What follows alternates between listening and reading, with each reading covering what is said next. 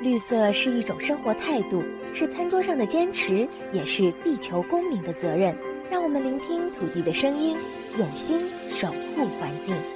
这里是绿色情报员，我是麦小甜。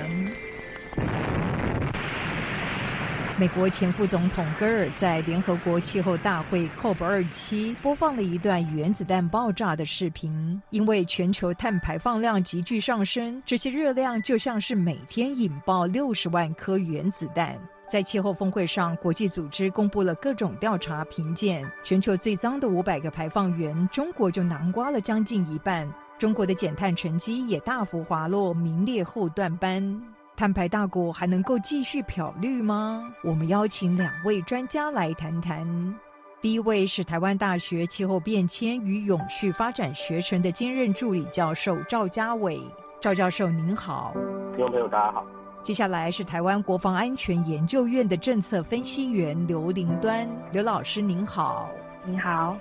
赵教授，我们知道您刚从联合国气候大会回来哦。对，没错，我才从埃及回来。这一次在会议中亮相了一个全球温室气体排放资料库，叫做气候追踪 （Climate Trace），它被视为对抗漂绿的利器哦。为什么呢？在一般的资料库里面来讲的话，我们能够更新到二零二一年的时候，各国主要的排放量是多少，但是没有办法知道他们各个部门方面的一些排放量。但是在台湾确这样的一个工具来讲话，它确实可以及时让大家追踪到，不只是各个国家的预估的总排放量是多少，以及是各个国家里面每个部门的排放量是多少，以及针对主要的排碳源，就是例如是某一个特定的电厂、某一个特定的油田所释出来温室气体排放量为何。而这些数据来讲的话，其实过往不好取得，但是他们是台湾确实他们是利用卫星。以及遥测的方式，排放的地方它那个温度啊，那个感受就会有所不一样。它是用这样的方式去反推出来说，那到底每一个污染源排放量大概会是多少？就像是联合国秘书长他也讲，台湾确实它其实就是气候政策里面第一个很重要的基础，就是绝对性的透明，就是我们要把大家各式各样的排放量的数据变化趋势都能够摊开来接受各界的检验。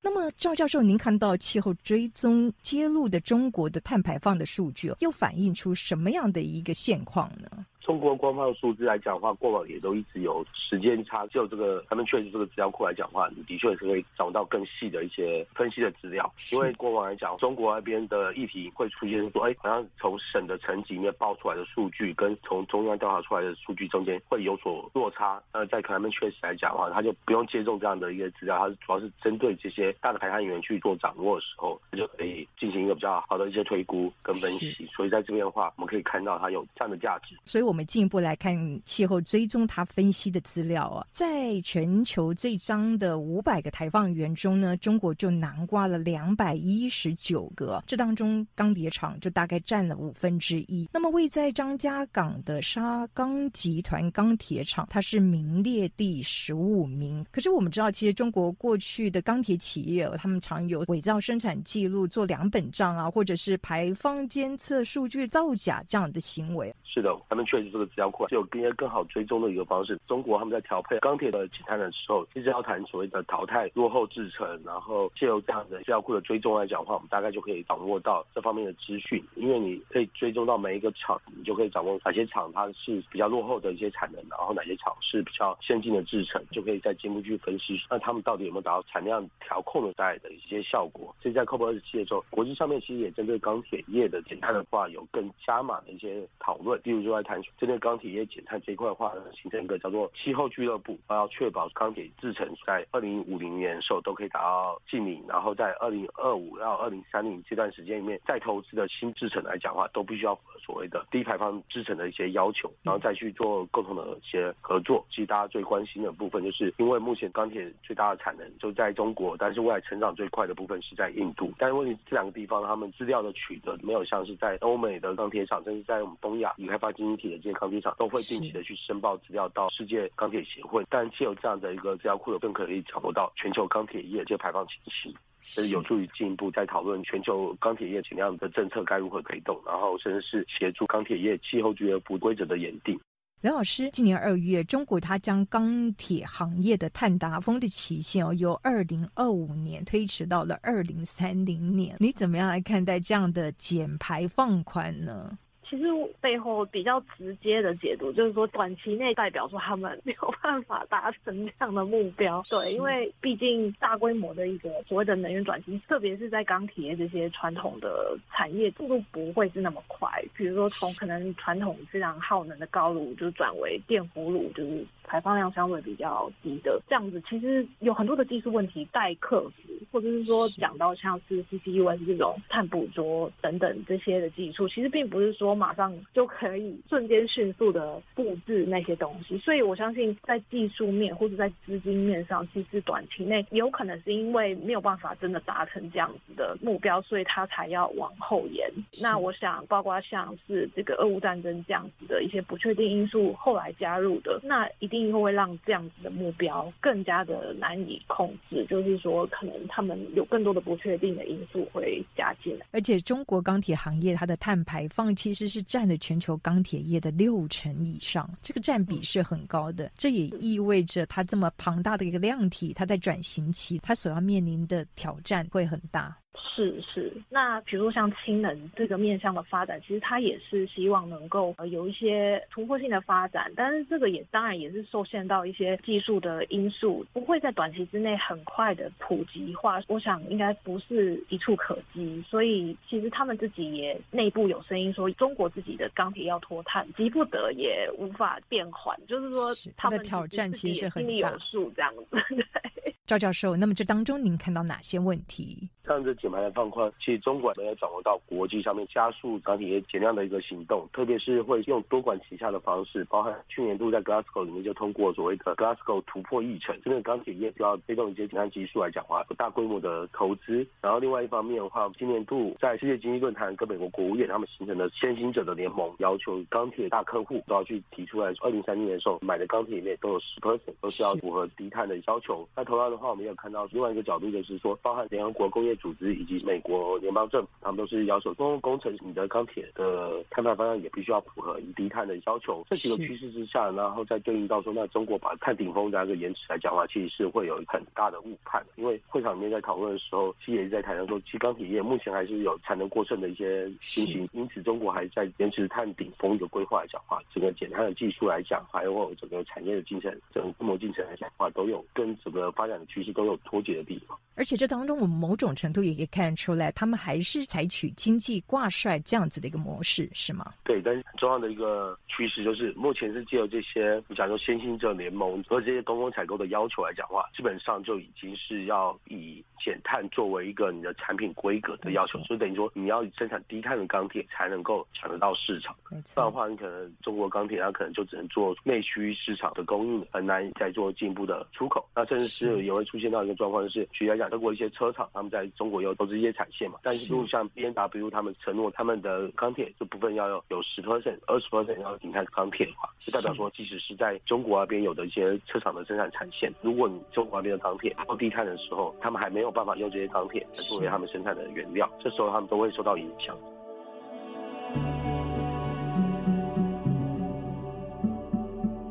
刘老师，那我们再来看看德国看守协会，他最近也公布了气候变迁绩效指标 CCPI，中国的名次大跌，它从去年的三十七名滑落到了五十一名，为什么呢？其实主要它在这个 CCPI 气候变迁绩效指标的骤降，是因为它近期还是要新建更多的燃煤火力发电厂。比如说，它二零二三年底预计会新建的发电厂容量至少会有一百六十五吉瓦，然后二零二五年前新增的容量总计差不多会有两百七十吉瓦，其实算是全球第一。那虽然说它一方面大力的投资再生能源，但是它新建燃煤发电厂的一个主要原因也是希望在一些比较依赖再生能源地区，比如说依赖水力发电啊，或者说像在沙漠依赖一些太阳光电等等，或是风力发电的区，他希望这些新建燃煤电厂是可以作为备用电力的这样的一个角色。所以主要因为它燃煤电厂新建，这个 CCPI 名字就被往后推。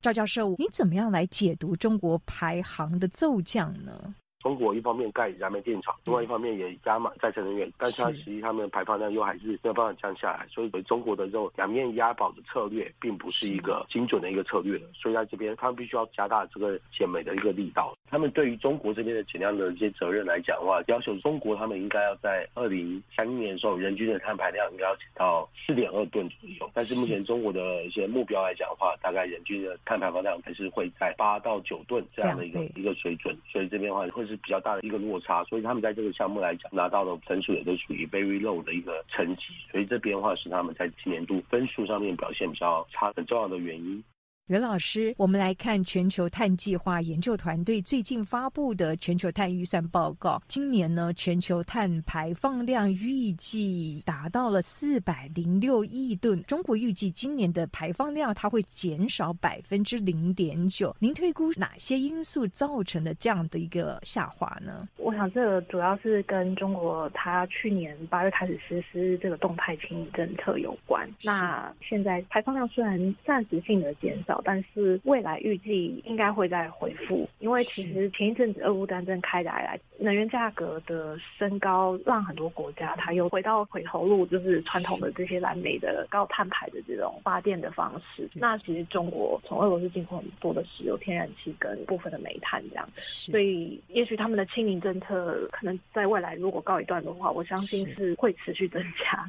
赵教授，去年中国生态环境部他就这么指出呢，二零二零年中国的碳排放的强度比二零一五年降低了百分之十八点八。那我们来看气候追踪，它的资料显示，其实中国的总体的排放量从二零一五年到二零二零年是增加的。这当中您看到什么猫腻呢？它是不是用包装过的数字来误导大家对于他们碳排放总体成长的这样的一个现况呢？对，因为中国他们强调的事情是不是谈总量？因为他们说他们还在发展过程中，所以他们一直很希望是说我每赚一块钱，我的碳排放量降幅越低越好，然后来呈现说那在减量上面他们也是有所努力。但问题是说，在全球这个目前要迈向经营过程中的话，大家在意的其实不再是你这些碳排放密集部分，而是说你的总量。像大家给中国的一个很重要的目标就是。中国到底能不能在二零二五的时候就达到所谓的碳顶峰？二零二五要开始下降。这一次 COP 二十七全球在讨论里面也是希望能够在决议里面能够放出一个共识，就是二零二五之前全球的碳排放量就一定要开始下降，这样的话才有可能达到守住一点五度 C 的目标。而这一块的话，也反过头来也是对中国方面的要求。所以在这件事情来讲的话，我们就可以看到说，那就 Climate Trace 的资料里面，我们就可以更能够掌握到这一系列的变化资讯。而且特别是 Climate Trace，它后续它还想提供逐月的一些分析资料，逐月的排放资料，因为这两年因为疫情的关系，就每个月份的时候，全球的经济活动变化其实是蛮明显的嘛。那这些经济活动的变化就会影响到排放量的一些变化，所以我们可以看到，Climate Change 的确可以提供一个新的一个讨论的空间跟监督的方式。所以我们看待气候责任这件事情，现阶段除了着眼穷国还有富国这样子的一个角度以外，是不是也应该把产业纳入考量呢？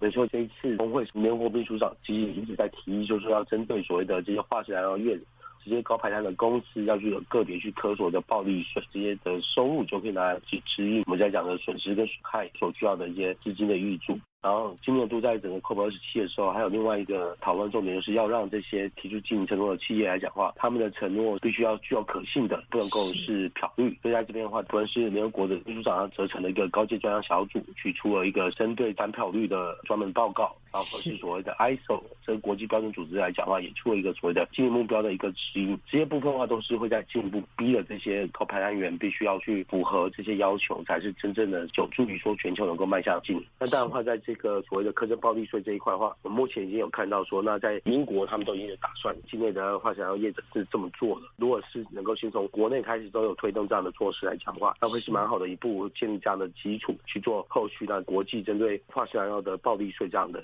机制的推动。以这一部分来说的话，中国目前现阶段是属于空白的状态，是吗？对中国来讲的话，他们当然现在最大的的状况就是他们在观望，如果欧盟的那个碳关税制度里面是确切会涵盖到那些钢铁跟石化的用品来讲话，他们就会赶快把钢铁跟石化用品把它纳入到所谓的碳排放交易这样的一个制度。但这一批块的话，我们也看到说，中国目前的态度来讲的话，都还是比较被动的方式，而不是一个说主动去思考说，哎，那他们为了达到他们自己的简单目标的时候，他们本来就应该要做这些碳定价的制度去把这些部门能够涵纳在内。这边的话是我们观察到的一个落差。没错，中国再不跟上脚步，可要成为全球减碳的绊脚石了。这里是绿色情报员，我们下次再会。